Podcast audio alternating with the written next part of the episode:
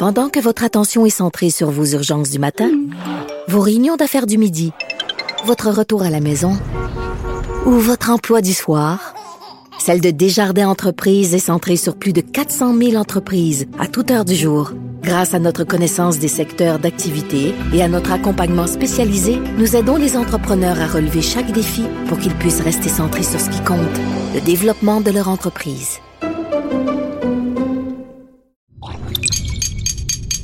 Cube Radio. L'économie, les affaires, les finances. Pour bien gérer votre portefeuille, mêlez-vous vos affaires. Avec Yves Daou et Michel Girard. Cube Radio. Bonjour tout le monde, j'espère que vous allez bien. Merci d'être au rendez-vous de notre balado qui fait le point sur les dossiers chauds touchant l'économie et euh, les affaires. Cette semaine, on va parler beaucoup de l'argent qu'on gagne et celle qu'on perd. À l'émission, euh, Justin Trudeau a présenté son premier budget en deux ans du gouvernement euh, Trudeau. Malgré les déficits, il ne lésine pas sur les dépenses pour relancer l'économie. Comme disait notre chroniqueur euh, Michel Gérard, au diable les dépenses. Les nombreux programmes annoncés donnent un avant-goût du programme libéral en vue des prochaines élections. Des chèques pour tout le monde. Mais Justin Trudeau a-t-il des idées pour éponger une partie des frais liés à la COVID-19? Plusieurs personnes investissent maintenant dans les crypto-monnaies pour s'enrichir. Euh, cette semaine, le Journal de Montréal a mis euh, en lumière de nombreux jeunes Québécois qui ont investi dans une nouvelle crypto-monnaie locale qui s'appelle MRS et qui a perdu toute sa valeur en 24 heures. Qu'est-ce qu'on sait de ces crypto-monnaies et y a-t-il un risque à jouer avec son épargne? Et en terminant, on cherche au Québec à attirer davantage des riches investisseurs, surtout des francophones euh, hors Québec. Jusqu'à tout récemment, il y avait un programme destiné à attirer les millionnaires étrangers comme une voie rapide à l'immigration permanente au Canada. Or, des riches français nous racontent leur frustration de la bureaucratie québécoise. Bon balado. L'économie, les affaires, les finances. Pour bien gérer votre portefeuille, mêlez-vous vos affaires. Cube Radio. Cette semaine, Justin Trudeau a présenté euh, son budget. Euh, malgré les déficits, et il ne lésine pas sur les dépenses pour relancer l'économie canadienne.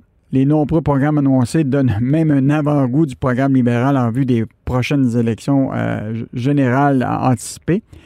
Et Ottawa est maintenant à la recherche de solutions pour éponger une partie de la facture des frais liés à la COVID-19. Or, quelles sont ces solutions-là et est-ce qu'il est sérieux dans ces solutions-là? On pourra en discuter. Je reçois Michel Girard, chroniqueur économique au Journal de Montréal, au Journal de Québec. Salut Michel. Bonjour Yves. Évidemment, on a vu, là, euh, tout le monde va avoir un chèque. Euh, il va y avoir des nouvelles taxes qui vont être imposées à tout le monde, particulièrement les, riches. Et parlant des riches, il y a une mesure qui, euh, qui m'a frappé.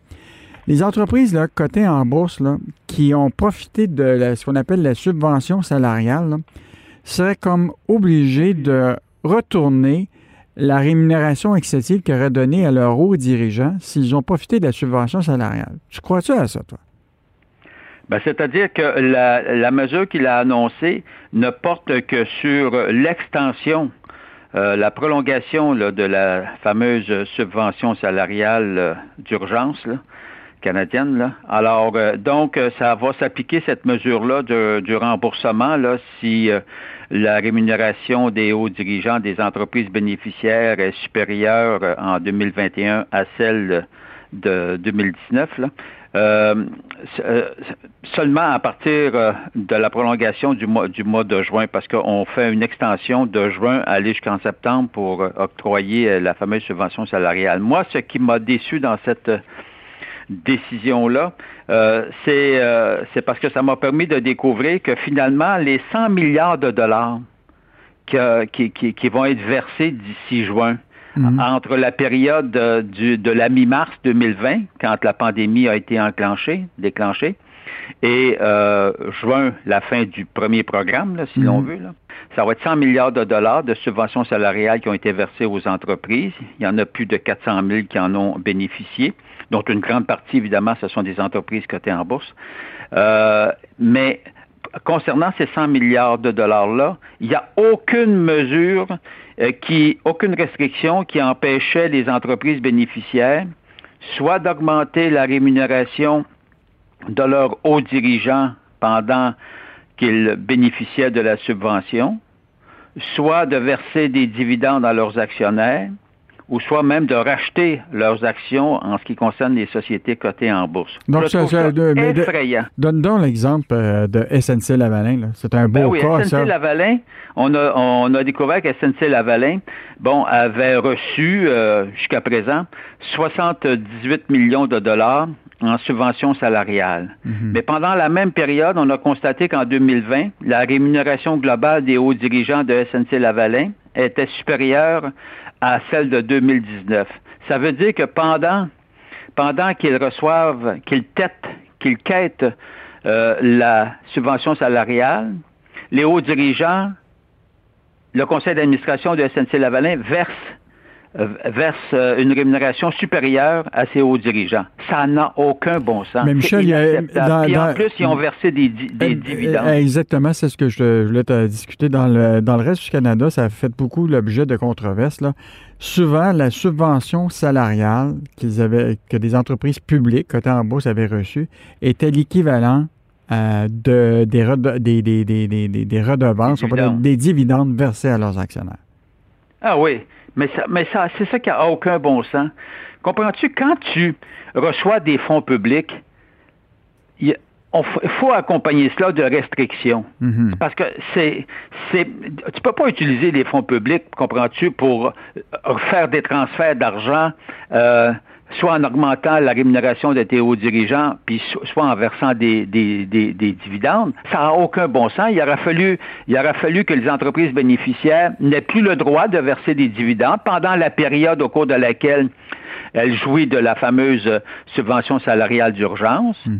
Et autre, condition, surtout pas d'augmenter la rémunération de tes hauts dirigeants. Mhm. Voyons donc. La subvention salariale actuellement, la subvention salariale actuellement couvrait euh, quel pourcentage des salaires euh, des, gens qui gardaient le lien d'emploi? Ben, ça, ça, lèche qu'à hauteur de 875 par semaine.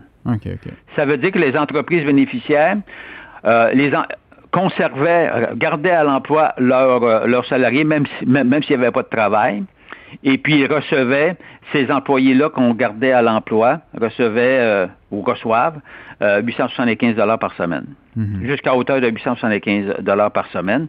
Mais tu sais, je rappelle que la PCU, c'était 500 dollars, donc c'est nettement supérieur là, même à, à la PCU. Mais encore là, la mesure en soi, elle est bonne, le problème, c'est qu'il faut que tu accompagnes ça de restrictions, sinon il, y a risque d'abus. Puis là, il, là, il vient nous dire, bon, ben écoutez, euh, euh, finalement, à partir de la prochaine vague de, subventions qu'on va octroyer à, compter de, juin jusqu'à la mi-septembre, euh, on va récupérer de l'argent si, les, si les, la rémunération des hauts dirigeants des entreprises bénéficiaires est supérieure en 2021 à, la rémunération de, de 2019.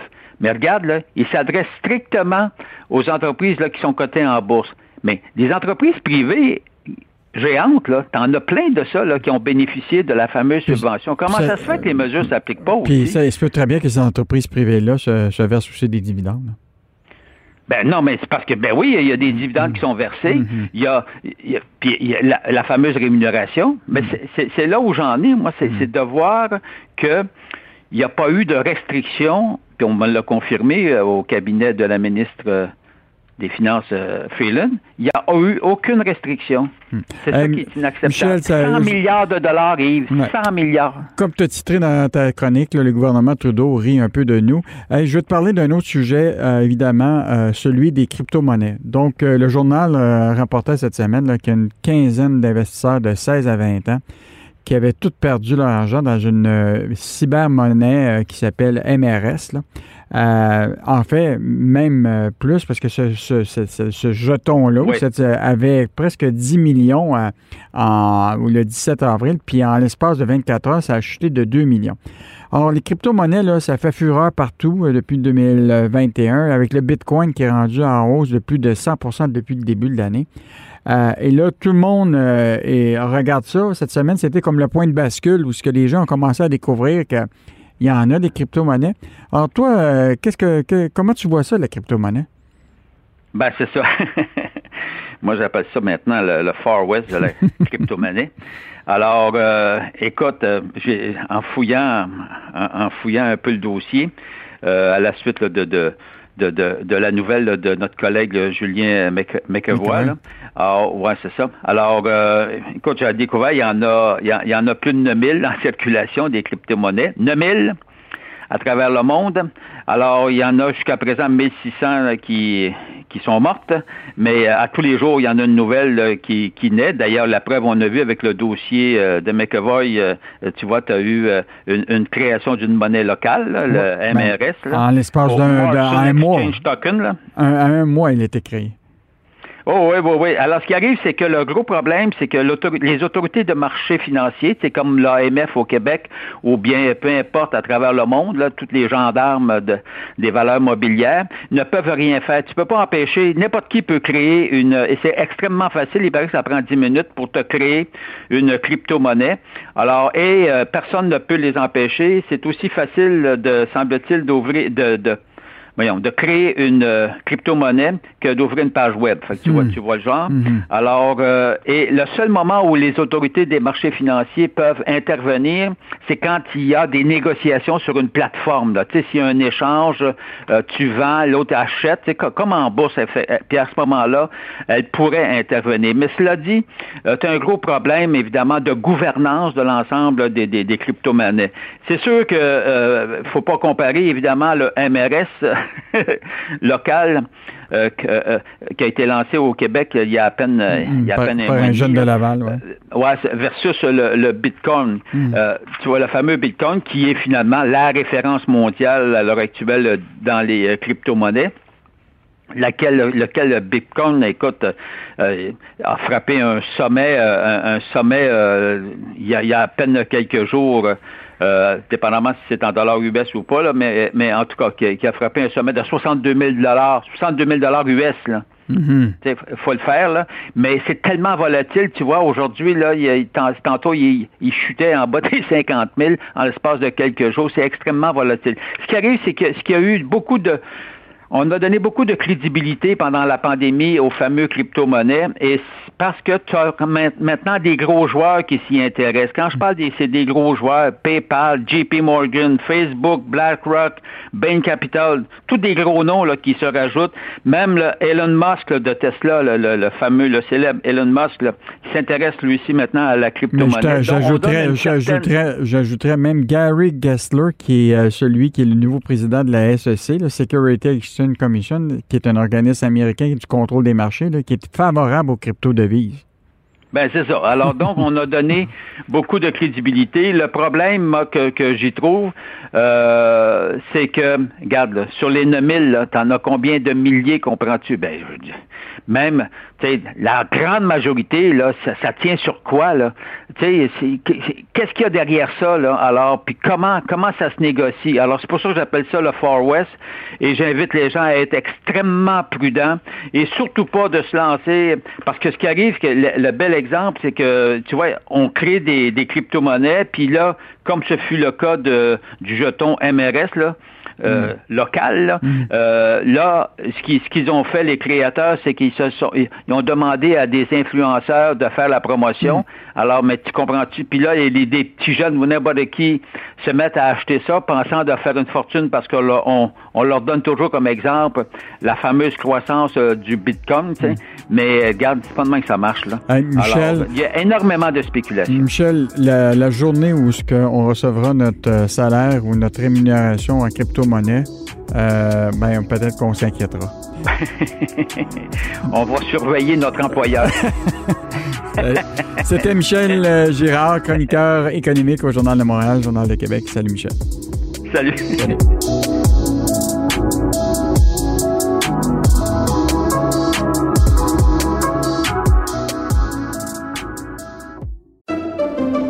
Pendant que votre attention est centrée sur vos urgences du matin, vos réunions d'affaires du midi, votre retour à la maison ou votre emploi du soir, celle de Desjardins Entreprises est centrée sur plus de 400 000 entreprises à toute heure du jour. Grâce à notre connaissance des secteurs d'activité et à notre accompagnement spécialisé, nous aidons les entrepreneurs à relever chaque défi pour qu'ils puissent rester centrés sur ce qui compte, le développement de leur entreprise.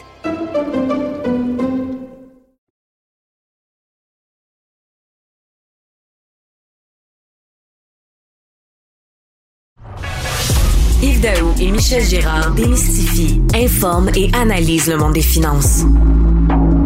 Pour que vous puissiez enfin vous mêler de vos affaires. Cube Radio.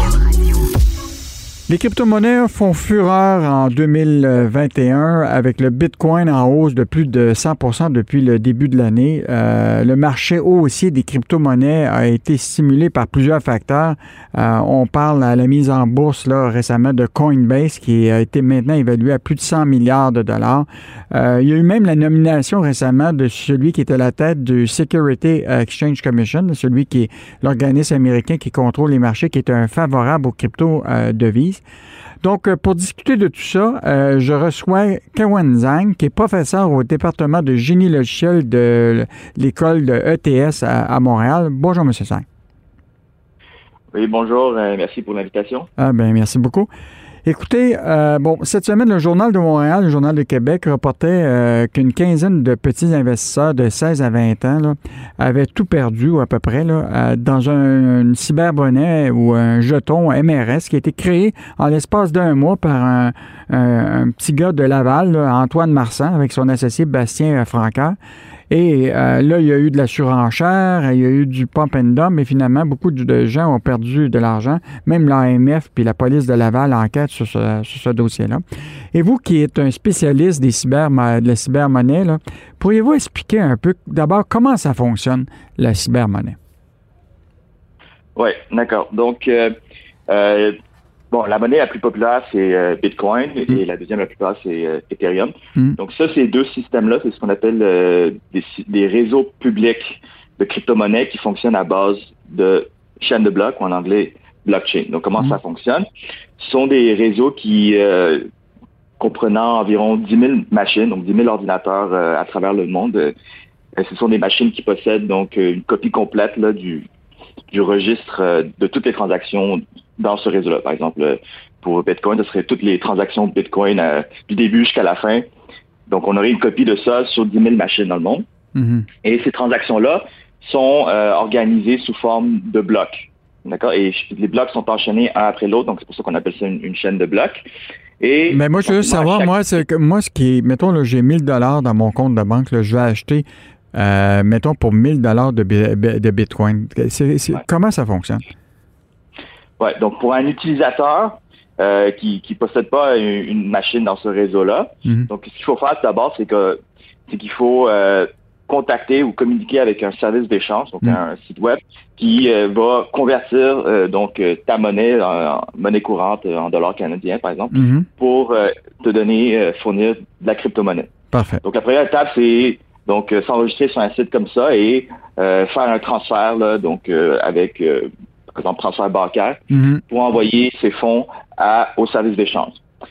En plus de ça, il faut fournir donc euh, une adresse euh, sur le réseau de la crypto-monnaie. Donc, chaque utilisateur est censé euh, générer une adresse, là, comme, comme une espèce d'identité, on peut dire, mhm. un compte sur le, le réseau, par exemple Bitcoin ou Ethereum, mhm. et fournir cette adresse-là au service d'échange. Et à ce moment-là, le service d'échange peut donc contacter le réseau public, donc le réseau des, des 10 000 machines que j'ai expliqué, pour y envoyer une transaction qui va transférer des bitcoins donc à partir de, du service d'échange pour l'envoyer à l'adresse que vous avez fournie. Mhm. Et donc, une fois que vous avez fait cette transaction-là, ben, la transaction va éventuellement donc se retrouver dans, dans un des, euh, des nouveaux blocs là, qui vont être, qui vont rentrer dans la, dans la chaîne de blocs. Mhm. Donc ça, ça peut prendre un certain temps, par exemple 10 minutes ou plus, pour euh, obtenir cette confirmation-là.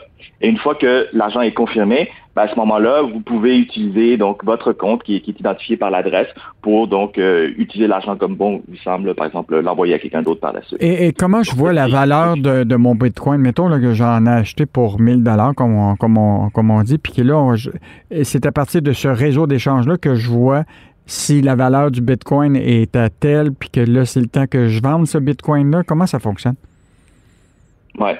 Donc le les, réseaux d'échange là, donc euh, qui, qui, qui font la conversion entre euh, le Bitcoin et le dollar canadien, ça c'est des ça c'est des c'est des réseaux qui sont en quelque sorte à part du réseau principal qui fait juste le réseau de blockchain lui-même fait juste donc contrôler les transferts de, Bitcoin eux-mêmes. Ils vont pas vont pas régulariser ou contrôler le taux d'échange ou peu importe. Ça c'est vraiment quelque chose qui est fait par les services d'échange. Donc à ce moment-là, quand on contacte le, site web là, pour faire l'échange des du dollar canadien au, au Bitcoin, c'est le site va offrir un certain taux d'échange et c'est le taux qu'on va utiliser pour faire l'échange à ce moment-là.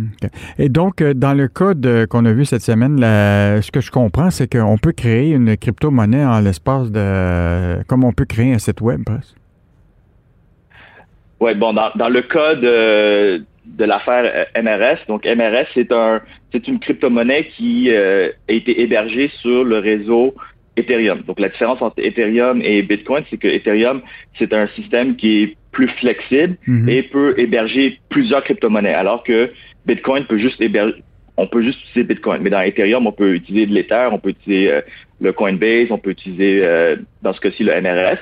Et donc, MRS, c'est un site d'échange. Donc, c'est ce que j'ai dit, c'est un site qui, qui spécialise dans la conversion de, de monnaie courante ou en crypto-monnaie. Donc, dans ce cas-ci, les gens ont utilisé le service de MRS pour convertir leurs dollars en jetons MRS. Mm-hmm. Et ces jetons, donc une, fois que la conversion est faite, les utilisateurs qui sont les clients de MRS se sont retrouvés avec euh, un compte sur Ethereum qui possède euh, ces jetons-là. Mhm.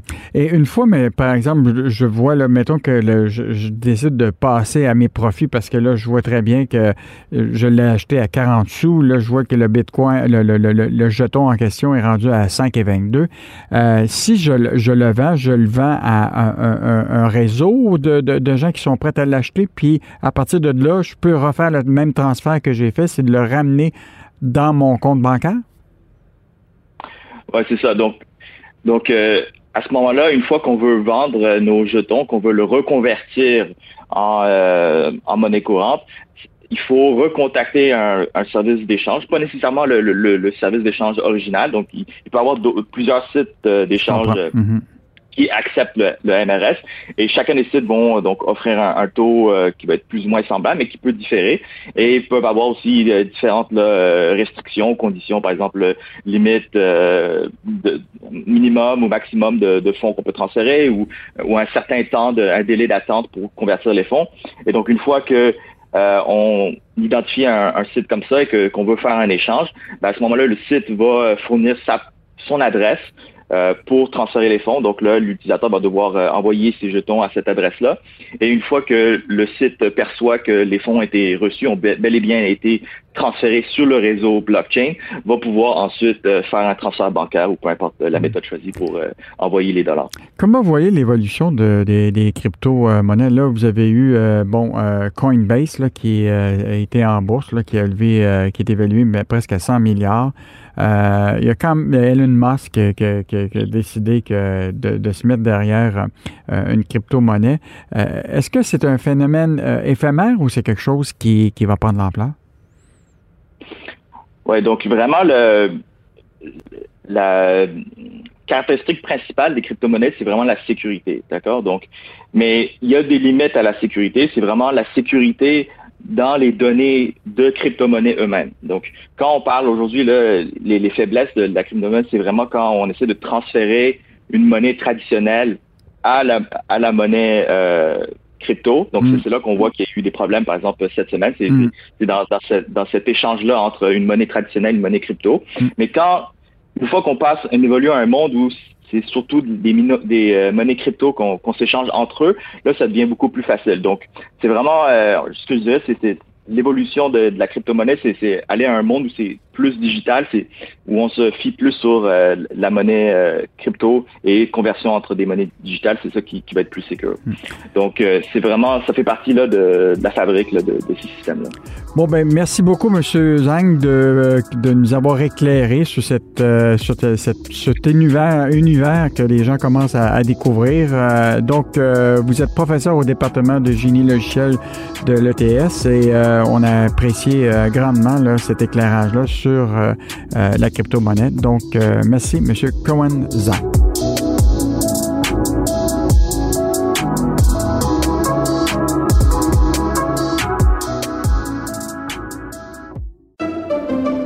Pendant que votre attention est centrée sur cette voix qui vous parle ici, ou encore là, tout près ici, Très loin là-bas? Celle de Desjardins Entreprises est centrée sur plus de 400 000 entreprises partout autour de vous. Depuis plus de 120 ans, nos équipes dédiées accompagnent les entrepreneurs d'ici à chaque étape pour qu'ils puissent rester centrés sur ce qui compte, la croissance de leur entreprise.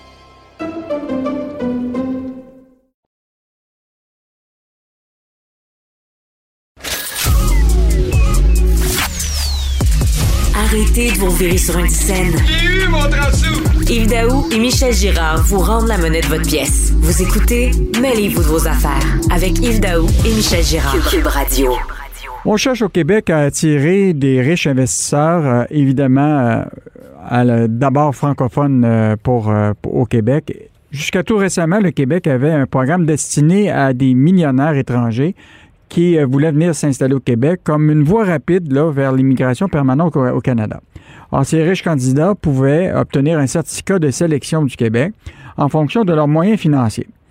Ce programme-là d'immigrants investisseurs a été suspendu euh, jusqu'à tout récemment, et même jusqu'à avril 2021.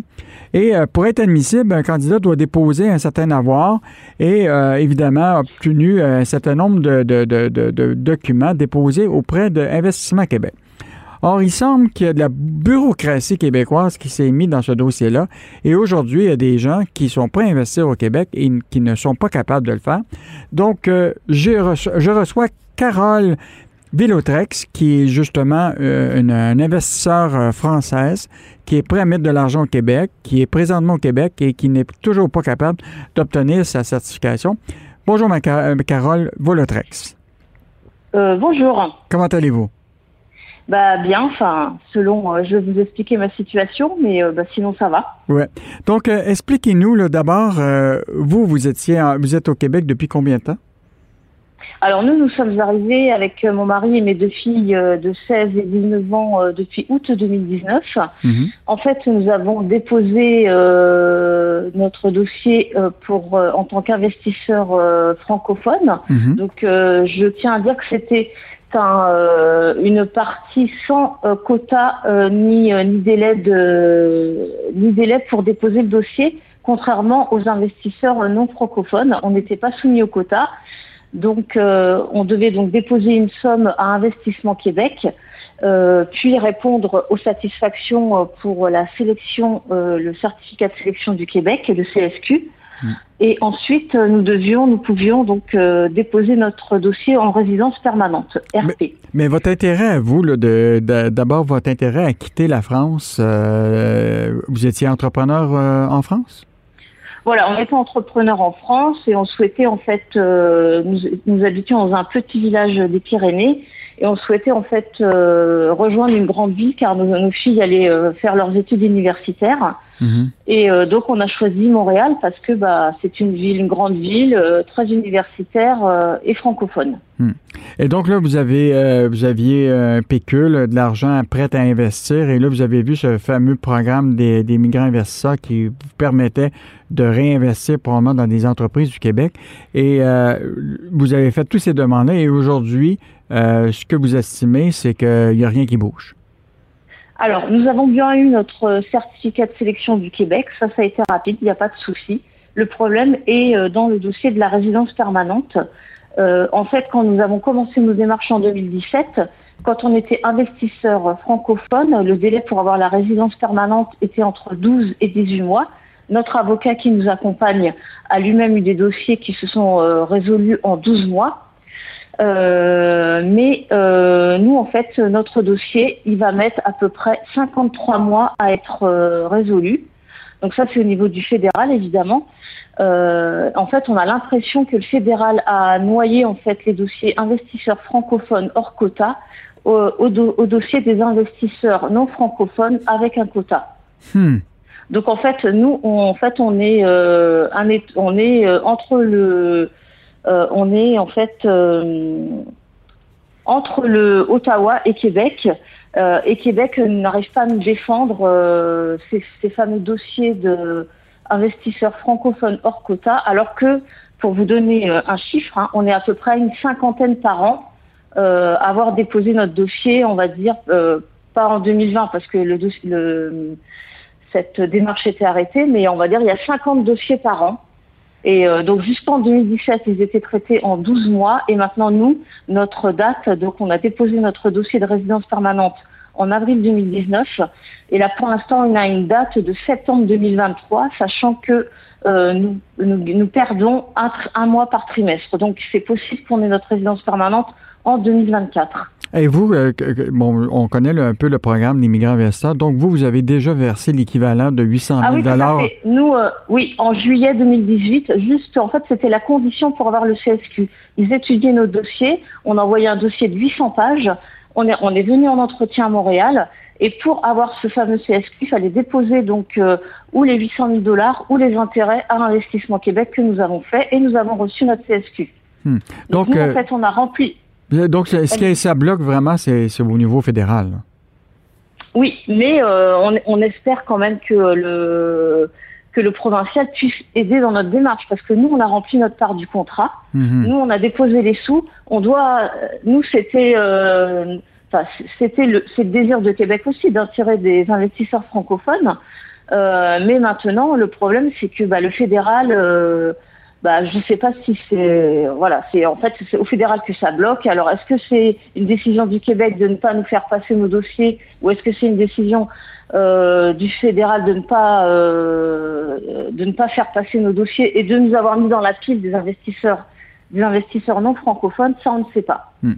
Et c'est quoi la conséquence pour vous de que ce dossier-là euh, ne, bouge pas? Parce que là, vous avez votre certification, mais vous n'avez pas votre résidence Alors, nous, on, est, on, est ici, on est ici en tant que visiteur. Sachez qu'on est en, en, tant que visiteur, donc on n'a pas le droit, par exemple, à l'assurance euh, à la RAMQ, donc on a une assurance privée, hein, mhm. évidemment n'est pas du tout pareil, on n'a pas de suivi euh, médical, etc. On paye l'université de notre fille comme, comme, comme les Français.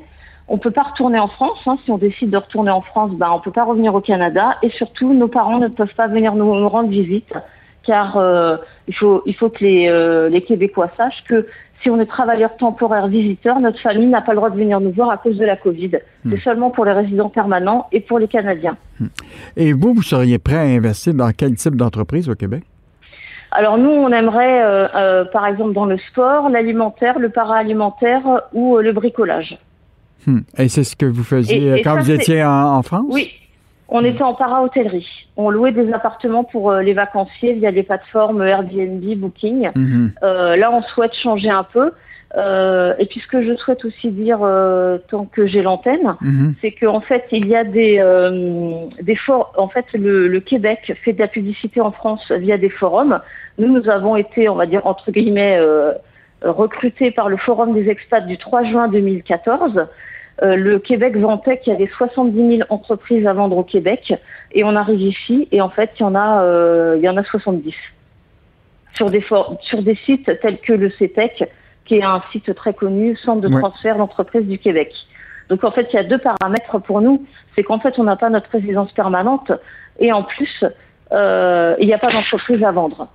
Non, mais c'est vraiment euh, incroyable. Donc, euh, le gouvernement du Québec, euh, selon les, documents que vous aviez, faisait la promotion qu'il y avait 70 000 entreprises à vendre au Québec. Oui. Et quand vous arrivez ici, il y en a... Bah, sur Montréal, sur Montréal, il y en a 70. Hmm. Bon, Alors évidemment, on, sait, on a compris, on a compris que le Québec fonctionne beaucoup avec le réseau. Donc évidemment, bah, quand on arrive, qu'on connaît personne, bah, on n'a aucun réseau. Donc là, on commence à en avoir. Euh, on, a eu une proposition récemment, mais qui, au bout de quatre mois, s'est soldée par un échec.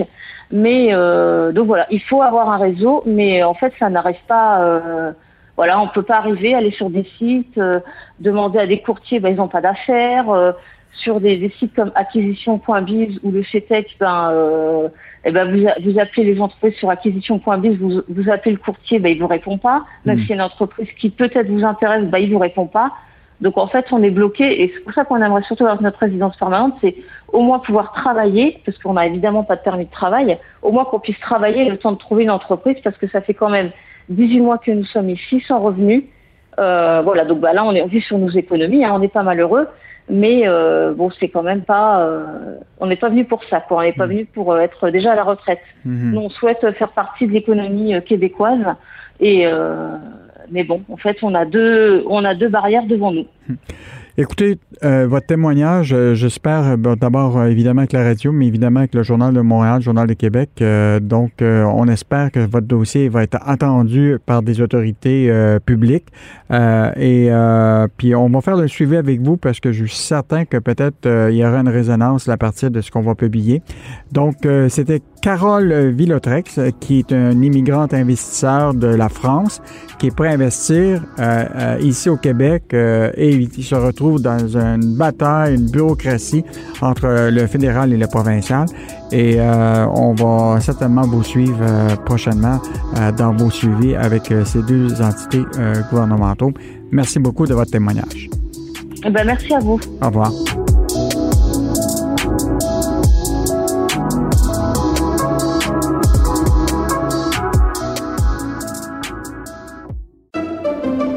Pendant que votre attention est centrée sur cette voix qui vous parle ici, ou encore là, tout près ici, très loin là-bas, ou même très, très loin, Celle de Desjardins Entreprises est centrée sur plus de 400 000 entreprises partout autour de vous. Depuis plus de 120 ans, nos équipes dédiées accompagnent les entrepreneurs d'ici à chaque étape pour qu'ils puissent rester centrés sur ce qui compte, la croissance de leur entreprise.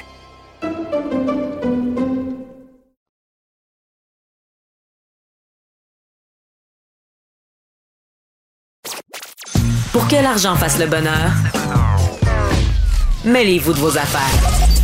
Avec Yves Daou et Michel Girard. Chaque semaine, le Journal de Montréal et le Journal de Québec euh, fait le tour euh, des dossiers de financement d'entreprises euh, du Québec. Et pour en parler, on reçoit Sylvain Larocque, qui est journaliste économique au Journal de Montréal et le Journal de Québec et qui a une chronique dans l'œil du Québec à tous les samedis. Salut Sylvain. Salut Yves. Donc, dans ton premier euh, sujet, euh, je vois que tu nous rappelles encore euh, le, nom de Charles Sirois. il est impliqué dans une transaction. Oui, donc l'entreprise s'appelle Averna. C'est un des chefs mondiaux, mondiaux dans le secteur des tests et des contrôles qualité. Ils ont des clients importants comme Google, Microsoft, Intel. Et euh, donc là, euh, cette entreprise-là qui avait été fondée par il y a 20 ans par euh, Pascal Pilon, l'entrepreneur québécois, qui avait été donc vendu à l'époque en 2013 à Tandem Expansion, qui a été cofondé par le milliardaire Charles Serrois. Donc, Averna vient finalement de passer entre les mains de Walter Capital, qui est une, une autre firme d'investissement qui a été fondée par une famille qui avait une entreprise là à Montréal dans le secteur de l'eau et euh, donc, c'est plusieurs personnes qui sont plusieurs euh, institutions qui sont impliquées dans cette transaction-là. Euh, il, y avait, la caisse de dépôt qui était avec la firme de Charles Serrois qui cède sa place elle aussi. Et maintenant, c'est Investissement Québec qui va être à bord et une firme qui s'appelle W Investissement de l'homme d'affaires Louis Bélanger-Martin, un autre Québécois qui a eu beaucoup succès en affaires. donc, c'est ça, vraiment, c'est un changement de la garde au sein de cette entreprise-là. Euh, donc, ça va être intéressant de voir où, ils s'en vont dans tout hmm. ça. On n'a pas de détails sur la euh, transaction, le montant de la transaction? On n'a pas le montant de la transaction, mais au moins, la bonne nouvelle dans tout ça, c'est que ça reste quand même entre des, mains québécoises. Alors, il faut quand même se féliciter de ça. Hmm. On parle beaucoup là, des fonds immobiliers là, de, depuis un bout de temps. Il y a beaucoup d'argent qui, qui s'échange. Là, tu as un fonds de placement immobilier là, à Montréal qui vient de recevoir un montant euh, important d'investissement. Oui, 50 millions. Euh, le fonds s'appelle Pro. Euh, pas très connu, mais ils ont quand même maintenant 92 euh, bâtiments à travers le Canada. Ils ont été fondés en 2013, donc ils ont connu une croissance assez rapide. Et là, ils viennent de recevoir un investissement de 50 millions donc de Collingwood Investments, qui est une firme de la Nouvelle-Écosse qui appartient à la riche famille Bragg. Euh, qui n'est pas connu euh, vraiment ici mhm. non plus, mais euh, ils ont ils sont dans le secteur des télécoms, ils ont une entreprise qui s'appelle Eastlink, qui est comme le Vidéotron, si on veut, de la Nouvelle-Écosse. Et ils sont aussi le, monsieur, je pense qu'il a commencé dans, dans, sa carrière dans le bleuet.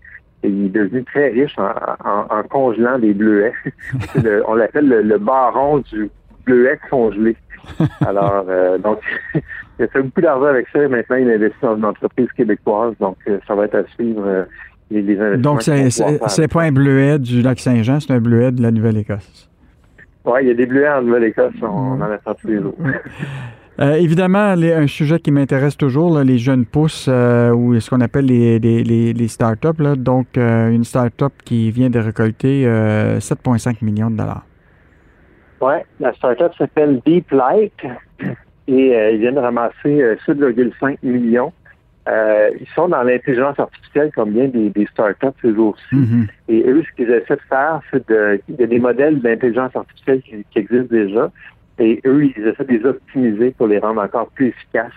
Euh, et pour que ça puisse être utilisé dans des appareils comme des caméras, des capteurs, des drones, des téléphones et tout ça. Euh, donc là, il y a la Desjardins notamment qui a investi, la Banque de développement du Canada, plusieurs investisseurs américains alors, euh, ça, ça, promet pour une petite euh, start-up comme ça de 7,5 millions. C'est une très, très bonne nouvelle. mais c'était quand même intéressant de voir des investisseurs américains s'intéresser à, des jeunes pousses euh, ici, mais je, crois très bien que l'intelligence artificielle va être un créneau important à Montréal. Québec et Ottawa prennent de l'argent à Annexaire. Annexaire, oui, c'est ça. Et ce qui est étonnant, c'est 13 millions que Québec et Ottawa vont prêter à cette entreprise-là, qui est dans le coin de Saint-Germain-de-Grand-Anne, près de Drummondville. Euh, et en fait, selon ce que je comprends, c'est le gouvernement qui finance totalement l'investissement. L'entreprise euh, va, investir ces fonds-là, mais pas vraiment de ses propres fonds. Euh, eux, ils sont dans les systèmes de ventilation. Et les systèmes de ventilation, habituellement, c'est des grosses conduites en acier et tout ça. Et là, ils veulent euh, remplacer le, le, le, le métal par euh, du plastique recyclé fait avec à partir de bouteilles euh, de, de, coke et tout ça. parce que donc ils disent ça va être plus vert et en plus ça, va moins rouiller, il va y avoir moins de moisissures qui vont pouvoir s'accumuler dans ces conduites-là. Alors c'est un très beau projet. On ne sait pas si on espère que ça va fonctionner. Mais ils ont déjà des clients très importants comme Facebook, Google, la NASA, Boeing, Ikea. Donc, euh, je pense qu'il y a beaucoup d'entreprises qui rêveraient d'avoir une liste de clients comme ça. C'est euh, annexaire. Oui, mais Sylvain, si tu vas sur euh, l'autoroute, justement, en, direction de Drummondville, tu, tu peux l'avoir, cette, cette entreprise-là. Écoute, l'usine est gigantesque. Euh, ah donc, euh, c'est. Puis on a fait un reportage dans le Journal Moral de Québec sur, euh, sur le, fondateur. donc, une belle histoire du, du, Québec. En terminant, un investissement de 19 millions chez Qualité Group, que je ne connaissais pas, mais que tu vas nous expliquer. Oui, moi non plus, je ne connaissais, connaissais pas. Je pense qu'ils sont plus connus sous leur, leur acronyme de QTG. Mmh. Euh, mais c'est une entreprise qui a été fondée en 1929, qui a dû avoir plusieurs incarnations, j'imagine, depuis ce temps-là. Hmm. Et euh, là, ils vont investir près de 19 millions dans la construction d'une nouvelle usine à Bromont. Euh, et encore une fois, Québec et Ottawa vont, investir une bonne partie de la somme, 13 millions avec des, prêts. le projet doit consolider 43 emplois qui créent 14 nouveaux emplois. Et QTG, ils sont dans les, euh, la transformation de produits en acier, des tubes et tout ça. Euh, donc, euh, c'est assez. c'est une entreprise, disons, qui est comme dans les fournisseurs de plusieurs autres entreprises. Une entreprise discrète, j'imagine. Là, avec une usine flambant neuve, je pense que ça va, ça va les amener, ça pourrait les amener très loin. Donc, euh, Sylvain, on continue à te suivre euh, tous les samedis dans ta chronique euh, dans l'œil du Québec Donc, on se reprend la semaine prochaine. C'était Sylvain Larocque, journaliste et chroniqueur au Journal de Montréal, au Journal de Québec.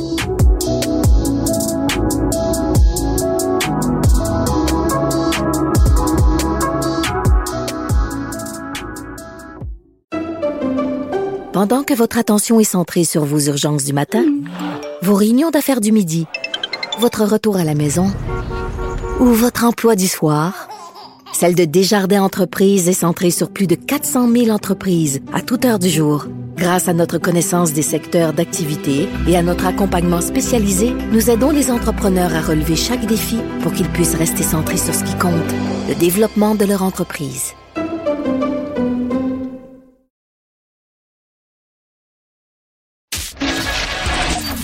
L'économie, les affaires, les finances. Pour bien gérer votre portefeuille, mêlez, mêlez vos affaires. Cube Radio. Justin Trudeau a présenté son premier budget en deux ans euh, du gouvernement Trudeau. Euh, malgré les déficits, il ne lésine pas sur les dépenses pour euh, relancer l'économie. comme disait Michel Girard, au diable les dépenses. Et le nombre de programmes annoncés donne un avant-goût du programme libéral en vue des probables élections générales anticipées bientôt. En fait, on parle chèques pour tout le monde. Alors, pour discuter de ce sujet et revenir sur le budget de Justin Trudeau, je reçois Pierre-Olivier Zappa, qui est journaliste et animateur à l'émission À vos affaires sur LCN, qu'on peut écouter du lundi au vendredi à 18h30. Salut Pierre-Olivier.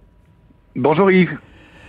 Donc, je comprends là, que Justin Trudeau là, il y a eu une mesure, évidemment, qui a touché euh, ce qu'on appelle les, les, aînés et il y a eu une espèce de révolte. Les aînés sont en colère que Justin Trudeau euh, a comme pas pris une, pris une mesure qui satisfait certains, mais beaucoup qui ne sont pas, ne recevront pas de chèque. Alors, explique-nous d'où vient cette colère?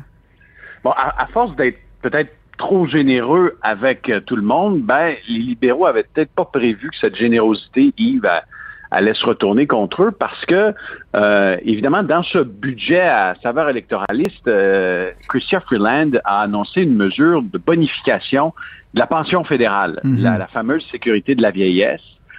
mais cette bonification-là ne s'adresse qu'aux 75 ans et plus. Et à partir de 65 ans, on peut recevoir la sécurité de la vieillesse. Christian Freeland a annoncé une bonification de 10% de la sécurité de la vieillesse à compter de l'été 2022, mais elle a aussi annoncé un chèque, un paiement unique de 500 dollars qui s'adresse seulement aux 75 ans et plus, et ces gens-là vont recevoir le chèque comme par hasard au mois d'août euh, de cette année, donc euh, quelques jours, voire quelques semaines avant une potentielle élection anticipée au fédéral. Et donc, cette annonce-là, évidemment, a réjoui les 75 ans et plus, mais tous ceux qui sont âgés entre 65 et 74 ans sont furieux. Mhm. euh, et, et, ils sont furieux. J'en ai discuté cette semaine euh, à l'émission en Beaux Affaires avec euh, la présidente de la FADOC, euh, le, réseau FADOC, qui représente les aînés. Puis, tu sais, ce que, ce, que, ce que Gisèle Tassé-Goodman me disait, c'est que c'est interprété comme de la discrimination. Hmm. elle disait qu'il y a 6 millions et demi de Canadiens de 65 ans et plus qui reçoivent en ce moment comme pension fédérale à peu près 614 dollars. La dernière augmentation, c'était une augmentation d'à peu près 60 euh, et 62, 61 cents par, euh, euh, par mois. Donc, l'indexation de la pension fédérale fait en sorte que les aînés, au fil des années, se sont appauvris. Et au lieu de régler le problème de l'indexation de la sécurité de la vieillesse, qui est basée sur l'IPC, ben, le fédéral a préféré une mesure ciblée pour les 75 ans et plus, et un chèque, un paiement unique de 500 dollars. Alors, ce que se demandent les aînés, pourquoi donner un chèque de 500 dollars à certains, pas à d'autres, et surtout pourquoi ne pas avoir revu le mécanisme d'indexation ou encore hausser la pension de la sécurité de la vieillesse pour, euh, pour tous les aînés? Et, comment, comment, ils, comment justifient ça, eux autres, le gouvernement Trudeau? Ben, j'ai posé la question, est-ce que est-ce qu'à partir de 65, 75 euh, ans, la vie coûte plus cher? Hmm. Ben, c'est pas évident à déterminer parce que euh, vrai, les frais médicaux, les frais de, certains frais de prise en charge vont être plus élevés à compter de euh, d'un certain âge, mais en contrepartie, un aîné qui a pris sa retraite, qui a une vie active, qui a des projets, euh, qui n'a pas nécessairement le fonds de pension d'un d'un fonctionnaire à Québec ou à Ottawa, euh, va avoir des dépenses importantes, une résidence, un loyer parce qu'à 65 ans, on est souvent plus autonome qu'à 85 ans. Donc, c'est pas évident de savoir pourquoi la décision, cette décision-là a été prise. Et je sais que les, la FADOC et d'autres réseaux qui représentent les aînés ont fait des représentations cette semaine auprès du fédéral pour tenter de faire modifier cette, euh, cette mesure budgétaire euh, qui, a été, euh, qui a été annoncée. Pierre-Olivier, il n'y a pas que les aînés qui sont restés sur la fin en lisant le budget de la ministre Freeland. et qu'advient-il justement de la promesse de bonifier l'allocation canadienne pour enfants? Ça, ça a été une des questions que j'ai le plus reçues par courriel depuis deux, trois mois. Des parents qui ont une bonne mémoire et qui se souviennent que l'an dernier, euh, autour de l'été, euh, le gouvernement fédéral avait annoncé une bonification quand même très généreuse de l'allocation canadienne pour enfants. Et les premiers versements devaient se faire euh, cet hiver. Or, ces parents-là n'ont rien reçu. Et ils s'attendent quand même à une bonne, une, excellente bonification de l'allocation canadienne pour enfants. On parle de 300 dollars par enfant qui est âgé de moins de 6 ans à des familles qui ont un revenu euh, inférieur à 120 000 dollars, puis c'est 150 dollars de plus pour un enfant âgé de moins de 6 ans à des familles qui ont plus de 120 000 dollars de, revenus familial net. Euh, donc, ces, ces familles-là se demandaient, il n'y a pas eu d'annonce dans le budget, pourquoi les chèques n'ont pas été envoyés? La réponse, c'est qu'il y a un projet de loi C14 qui modifie la loi sur l'impôt et qui a été envoyé au Sénat récemment. Et là, on attend la sanction du Sénat pour envoyer les chèques. Et comble de hasard, Yves, ces chèques seront envoyés cet été, juste avant une potentielle élection fédérale. C'est un très drôle de hasard. Et, et, ça, les libéraux ne peuvent pas dire qu'ils ne l'avaient pas vu venir. En promettant d'envoyer les chèques en janvier, ils savaient très bien que le projet de loi C14 ne serait pas adopté et que les chèques seraient retardés et qu'ils seraient finalement envoyés fin du printemps, début de l'été, à quelques semaines de potentielles élections.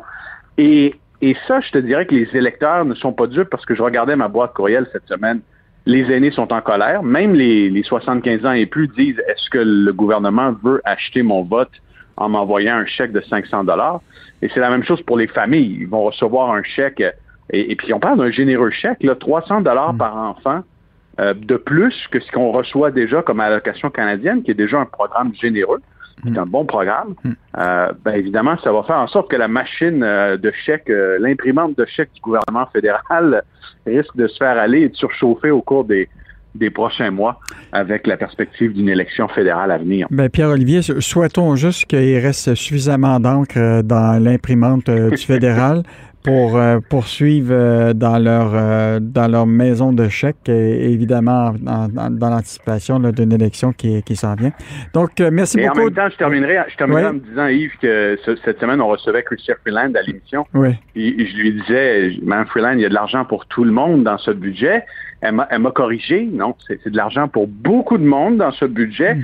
mais en même temps, elle n'est pas en mesure de dire qui ne profite pas de son budget. il y a très peu de gens qui ne recevront pas une petite bonification par-ci par-là avec les largesses du En tout cas, on est chanceux que les enfants n'ont pas à voter parce qu'eux autres aussi reçoivent euh, beaucoup d'argent. Donc, euh, c'était Pierre-Olivier Zappa qui est journaliste et animateur à l'émission À vos affaires sur LCN qu'on écoute euh, du lundi au vendredi à 18h30. Merci Pierre-Olivier et toujours une très bonne émission à vos affaires. Merci, au revoir. Au revoir.